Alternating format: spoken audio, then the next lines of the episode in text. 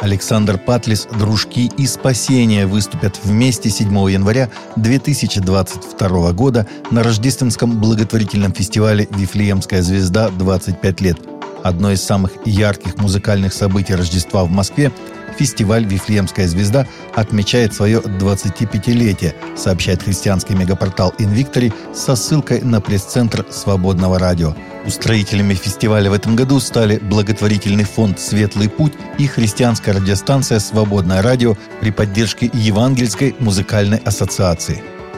Папа Римский Франциск принял 17 декабря на аудиенции в Ватикане новых чрезвычайных и полномочных послов, аккредитованных при Святом Престоле. Свои верительные грамоты папе вручили послы из Молдовы, Киргизии, Намибии, Лесота, Люксембурга, Чада и Гвинеи-Бисау, сообщает Vatican News.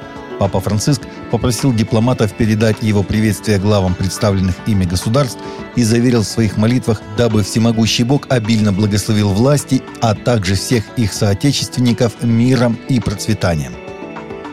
Обсерватория нетерпимости и дискриминации христиан Европы в своем докладе составила список европейских стран, где к христианам относятся наиболее нетерпимо, сообщает СПЖ News со ссылкой на новости Швеции – в докладе OIDAC назвала пять стран, в которых христиане наиболее часто сталкиваются с дискриминацией по религиозному признаку. В пятерку вошли Франция, Германия, Испания, Швеция и Великобритания.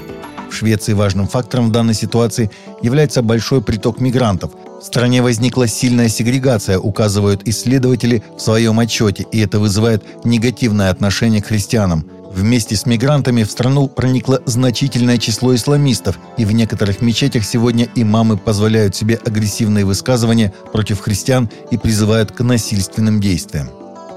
Председатель экспертного совета по церковному искусству, архитектуре и реставрации Московского патриархата протерей Леонид Калинин, комментируя появление певца Филиппа Киркорова в куртке с изображением святых, заявил, что модельеры прибегают к таким приемам от недостатка вкуса – Киркоров накануне пришел на премьеру фильма «Елки-8» в расшитой стразами куртке с изображением святых. Это недостаток вкуса модельеров, которые с одинаковой претензией на оригинальность могли бы изобразить там что угодно, от иконы до масок Вуду. Сочувствую Филиппу Бедросовичу в том, что он доверился людям с недостаточным чувством вкуса, сказал РИА Новости Калинин. «Я считаю ношение такой одежды кощунственным», — добавил он. В Русской Православной Церкви поддержали членов Комитета Госдумы по вопросам семьи, женщин и детей, которые одобрили законопроект об ужесточении требований к показу фильмов и сериалов в интернете, где есть сцены с нетрадиционными сексуальными отношениями и сексуальными девиациями. Эти меры направлены на сохранение целостности семьи, на поддержку традиционной семьи, то есть семьи, которая состоит из двух супругов, мужчины и женщины – особенно в нашей нынешней тяжелой демографической ситуации. Думаю, что такие меры, конечно, следует поддержать, сказал глава синодального отдела внешних церковных связей митрополит Иларион в программе «Церковь и мир» на телеканале «Россия-24».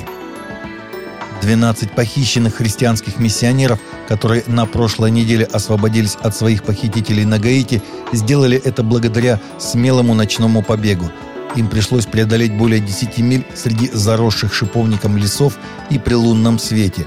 Это рассказали сами миссионеры. В группе сбежавших были супружеская пара, десятимесячный ребенок, трехлетний ребенок, 14-летняя девочка, 15-летний мальчик, четверо одиноких мужчин и две одинокие женщины – Получив откровение о том, что нужно уходить, миссионеры приготовились, набрали воды. Ночью они нашли способ, как открыть запертую дверь и быстро покинули место, где находились. Несмотря на находившихся неподалеку охранников. Под утро они вышли к селению, откуда позвонили в полицию. Банда, известная как 400 Мавоза, похитила миссионеров 16 октября. Пятеро из них были освобождены ранее бывший президент США Дональд Трамп в воскресенье выступил с рождественским приветствием в церкви Далласа, которое было частично духовным, частично политическим, сказав прихожанам, что темные тучи нависают над страной и добавив, что Иисус является главным источником силы и надежды. Наша страна нуждается в спасителе прямо сейчас, и у нашей страны есть спаситель. И это не я, это кто-то намного выше меня, намного выше, сказал Трамп.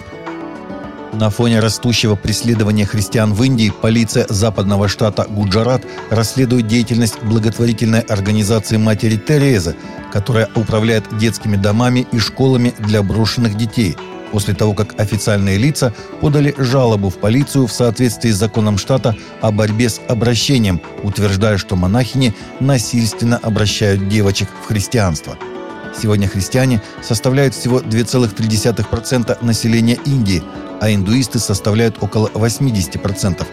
Радикальные индуистские националисты страны нередко совершают нападения на христиан, обвиняя их в насильственном обращении индусов в христианство. В Швеции становятся все более популярны микрочипы, которые подтверждают, что их обладатель сделал прививку от коронавируса – такой чип вживляют прямо под кожу и говорят, что для организма человека он безвреден. С помощью импланта в теории можно делать многое. Например, купить кофе, сделав всего лишь взмах рукой, или использовать его в качестве пропуска на работу.